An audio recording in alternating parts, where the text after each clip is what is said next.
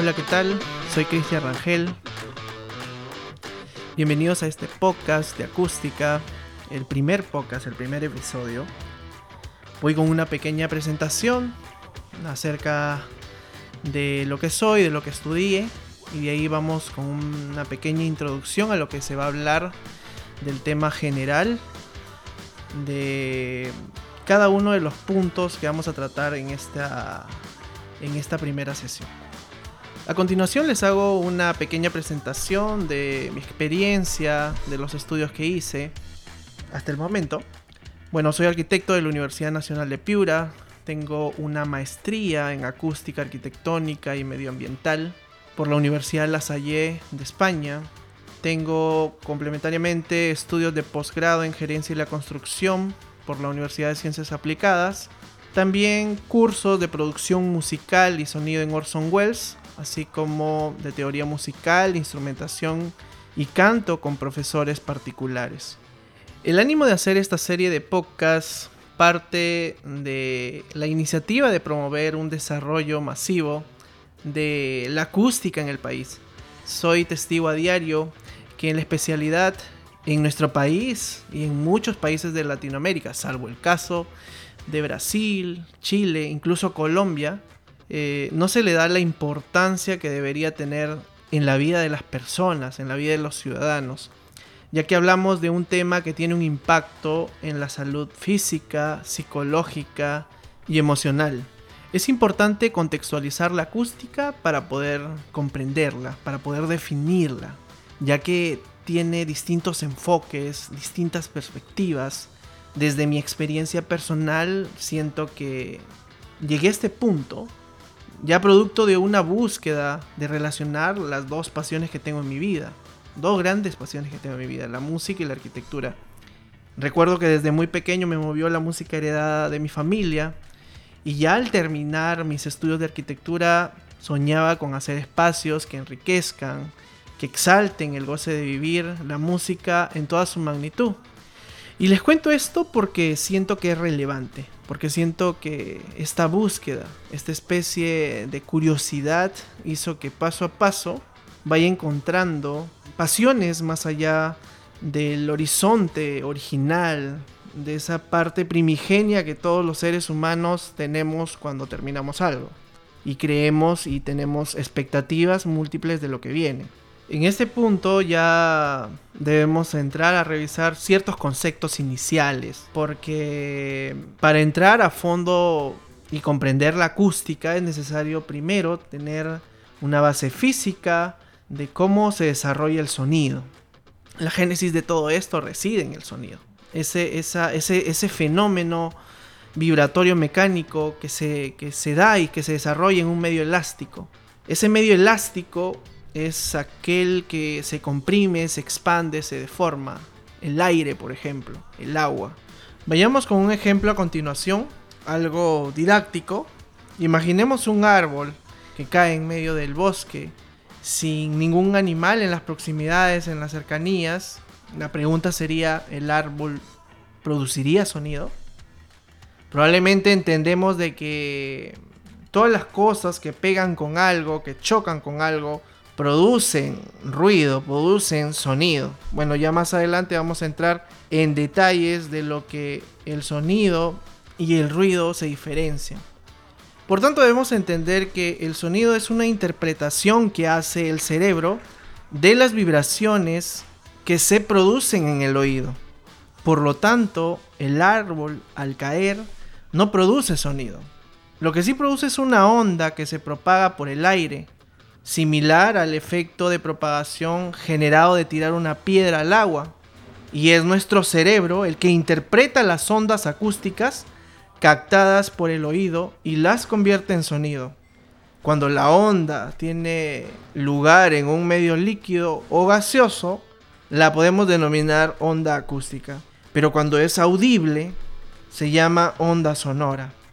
La principal diferencia entre la onda que se genera en el agua por el impacto de la, de la piedra y la onda acústica aérea es que la primera es transversal y la segunda longitudinal. En múltiples videos y contenidos visualizamos que las ondas acústicas son como ondas transversales debido a, las gráficas de presión tan habituales que, que vemos al grabar, por ejemplo. ¿No? Y es importante también puntualizar de que las ondas acústicas viajan habitualmente a una velocidad constante y que depende del medio y que depende de las condiciones ambientales, eh, como la temperatura, por ejemplo, ¿no? Vayamos en el caso específico de que la temperatura ambiente, 22 grados, tenemos una velocidad de sonido de 345 metros por segundo. Y esto significa esencialmente que recorre una distancia de 345 metros en un segundo. En el agua eh, podemos ver que el sonido viaja cuatro veces más rápido que en el aire. Y cuando hay gradientes de temperatura y variaciones entre dos zonas distantes en cientos de metros o que se encuentren a diferentes alturas, eh, debemos comprender que el camino que sigue el sonido es curvilíneo en lugar de recto. Entonces, esta sería la razón por la cual nuestra percepción se confunde al intentar determinar auditivamente por dónde está pasando un avión, por ejemplo. O cuando ustedes están en un valle y vienen que el sonido proviene aparentemente de un lugar, pero en realidad viene de otro. Ahora vayamos con otro ejemplo, algo más cotidiano, algo de lo usual que mucha gente me pregunta y dice, oye, tengo un vecino que hace una fiesta cada fin de semana y no me deja dormir, o tengo mm, un espacio contigo donde se produce bastante ruido, ya más adelante vamos a entrar en detalle de lo que es la diferencia entre ruido y sonido, pero vayamos a este ejemplo específico. Si nos molesta el ruido que hace alguien que está en la habitación contigua de al lado, es porque la pared que nos separa se está moviendo, se está deformando, está vibrando. Bueno, es cierto que se mueve muy poco y las deformaciones son mínimas, pero son lo suficientemente intensas como para que estas vibraciones mecánicas hagan también, para la redundancia, vibrar el aire de nuestra habitación y el ruido de la habitación de al lado llegue hasta nuestros oídos. Toda vibración es posible porque el medio que vibra es elástico y el aire es elástico, como lo dije anteriormente. Se comprime, se expande, aumenta, disminuye la presión que ejerce sobre todo lo que le, le rodea, pues, ¿no? Aquí es donde aparece ya el concepto denominado presión sonora. Y la pared, aunque no lo parezca a simple vista, también es elástica.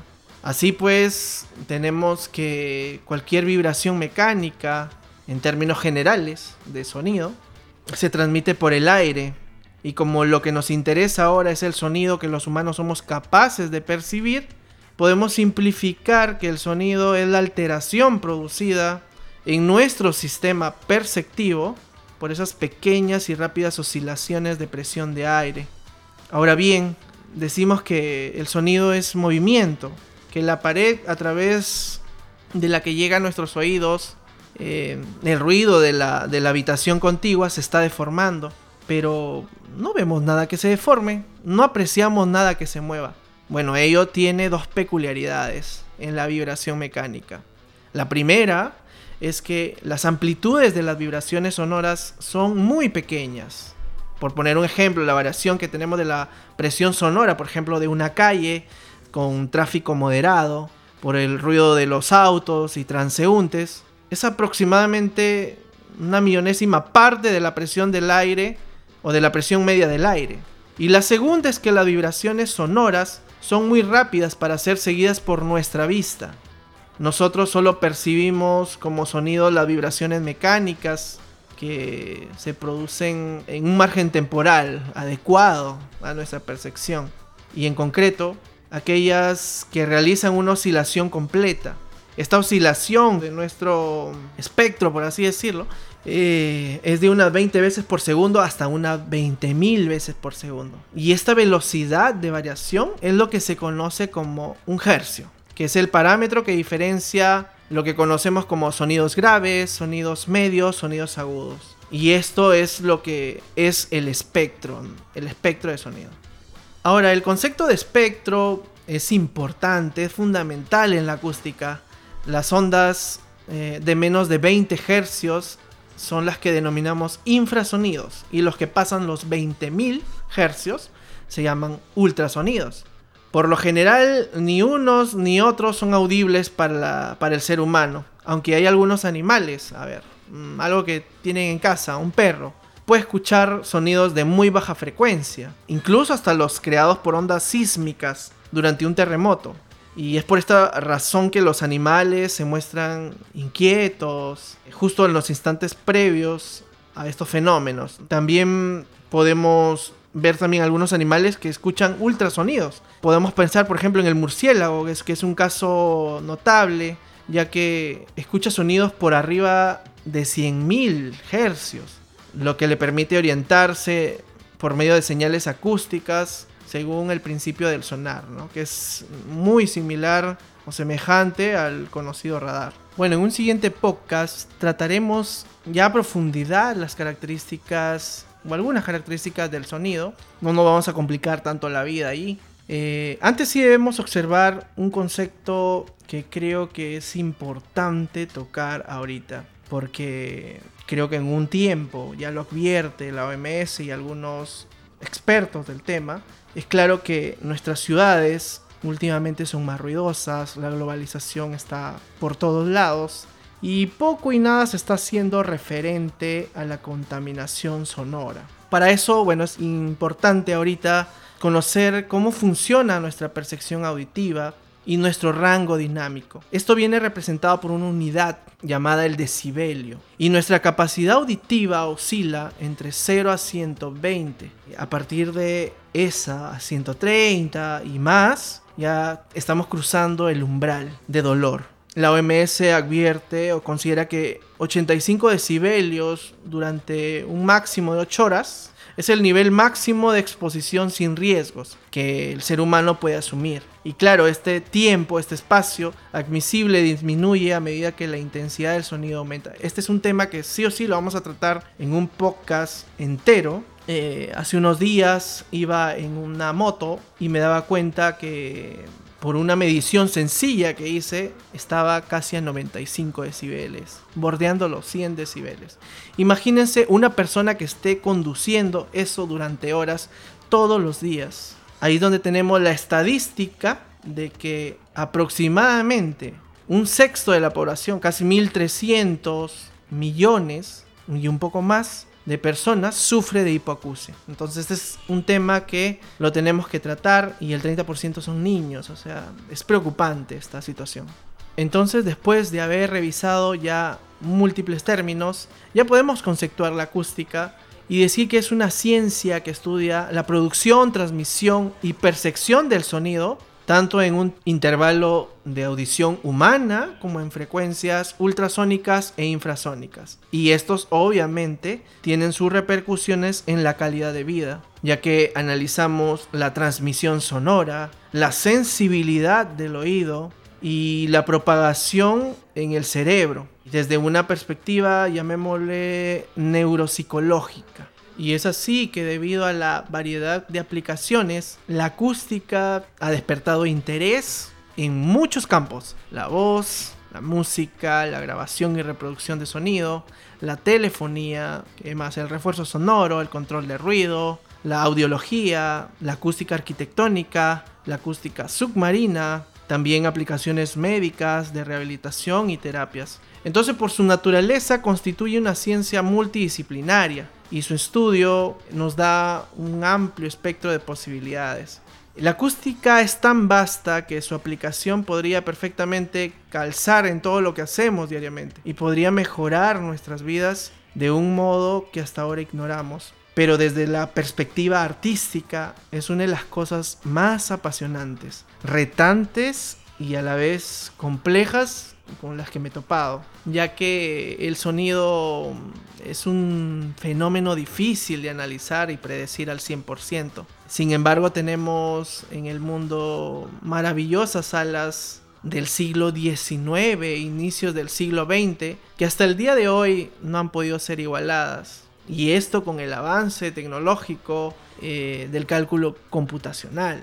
Entonces vamos a describir brevemente dos obras importantes en el mundo, quizás las mejores, en el top 10, sí o sí. Tenemos el caso de la Sala Dorada de Musikfeinsaal en Viena, Austria, finales del siglo XIX, 1870, diseñada por el arquitecto Theophil Hansen. Eh, ustedes recordarán, hace unos pocos días que ha terminado el año, se da el concierto de Año Nuevo. En este caso tuvo su edición número 81, el director italiano que por sexta vez asumió la dirección de la Filarmónica de Viena, Ricardo Muti, dio un espectáculo increíble. Creo que no es importante ya entrar en detalles de lo que fue este concierto, pero sí es necesario situar la hegemonía que tiene la sala a nivel mundial. ¿no? Es la más importante del mundo probablemente. Hace un tiempo, el crítico Hans Weigel, en el aniversario número 100 del Gran Salón Dorado, eh, la describió como la gran obra que pudo hacer que el micrófono no hubiera tenido sentido de inventarse. Aparentemente la gran sala es el resultado de una investigación empírica, porque recordemos que en aquellos años la acústica no tenía todo el bagaje de información que ya tiene hoy y toda la investigación científica. Pero yo creo que esto no ha sido una cuestión de suerte. Creo que la maravilla acústica que representa es una consecuencia directa de la gran maestría arquitectónica, no solo por la forma cuboide de la sala, que ya de por sí es una estructura acústicamente básica que mejora una sala de conciertos, pero también lo son los elementos como los artesonados, los balcones, los cariátides y todas estas esculturas que garantizan que exista una dispersión óptima de las ondas. Podríamos también hablar de otros detalles amigables con el sonido como la cavidad debajo de la madera, proporciona cierta resonancia similar a un violín, los techos de madera, que cuelgan, ¿no? Y, esto permite que el sonido vibre en el pasillo. Así que todavía nos encontramos en un proceso de estudio de lo que significa la magnitud de esta obra. Otro de los casos que podemos citar es el Symphony Hall de Boston. Esta fue una obra diseñada por el célebre Clemens Sabine, uno de los héroes de, de, la acústica. Este sí ya es uno de los primeros auditorios diseñados con principios acústicos ya científicamente comprobados o en este caso estudiados. Su acústica siempre ha sido admirada desde el momento de su apertura y probablemente también es una de las salas de conciertos con mejor sonido en el mundo. La sala está inspirada en la segunda sala de conciertos de Gewendauts, lamentablemente fue destruida en Leipzig eh, en la típica caja de zapatos. Las paredes del escenario se inclinan hacia adentro para ayudar a enfocar el sonido. Y a excepción de los pisos de madera, el salón está construido en ladrillo, acero y yeso. Y la decoración es modesta. Los balcones laterales son poco profundos, precisamente para evitar atrapar y amortiguar el sonido. Y el techo artesonado y los nichos llenos de estatuas a lo largo de los tres lados ayudan a proporcionar una acústica excelente en prácticamente todos los asientos.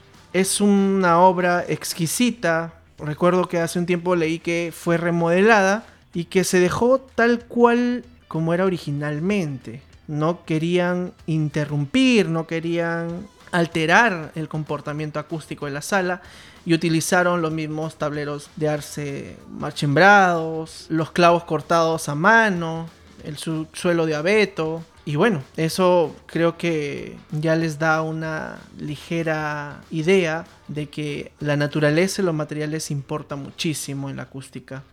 Ya para culminar, cito a Charles Garnier, eh, una frase que me pone los pies en la tierra en general acerca de cuánto sabemos de la acústica. Y dice así, no es mi culpa que la acústica y yo nunca podamos llegar a un entendimiento.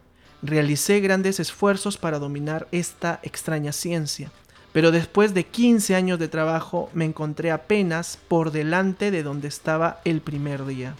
Había leído diligentemente algunos de mis libros y consultado asiduamente con filósofos y en ninguna parte encontré una regla de acción positiva que me guiara. Por el contrario, hallé nada más que declaraciones contradictorias. Durante largos meses estudié, cuestioné todo, pero después de este trabajo finalmente hice este descubrimiento. Para tener una buena acústica, una habitación debe ser larga o ancha, alta o baja, de madera o piedra, redonda o cuadrada. Creo que con esta última reflexión dejamos claro de que la acústica es una ciencia compleja. Es una ciencia que tiene que ver con el espacio y tiene que ver con la percepción del ser humano. Podemos citar características diversas como volumen, superficie, forma, textura, coeficientes de absorción, direccionalidad de las fuentes y también podemos tener las características culturales de las personas que perciben este tipo de, cambios. Creo que hay una parte importante de la acústica que es la psicoacústica, que precisamente estudia esta sección perceptiva del oído propiamente y de cómo nuestras emociones actúan en relación a eso. Bueno, esto ha sido todo. Creo que ha sido un placer contarles un poco de lo que es este mundo apasionante de la acústica. Nos veremos pronto con más información. Vamos a tratar ya detalle los temas que hemos mencionado aquí, junto con otros que corresponden también al tema de reducción de ruido. Como les dije, es un tema preocupante que como profesional y como arquitecto quiero comentarles mi opinión personal con datos fehacientes para que esto pueda ser aplicado eh, también en nuestros planes urbanos. Bueno, que tengan un buen día.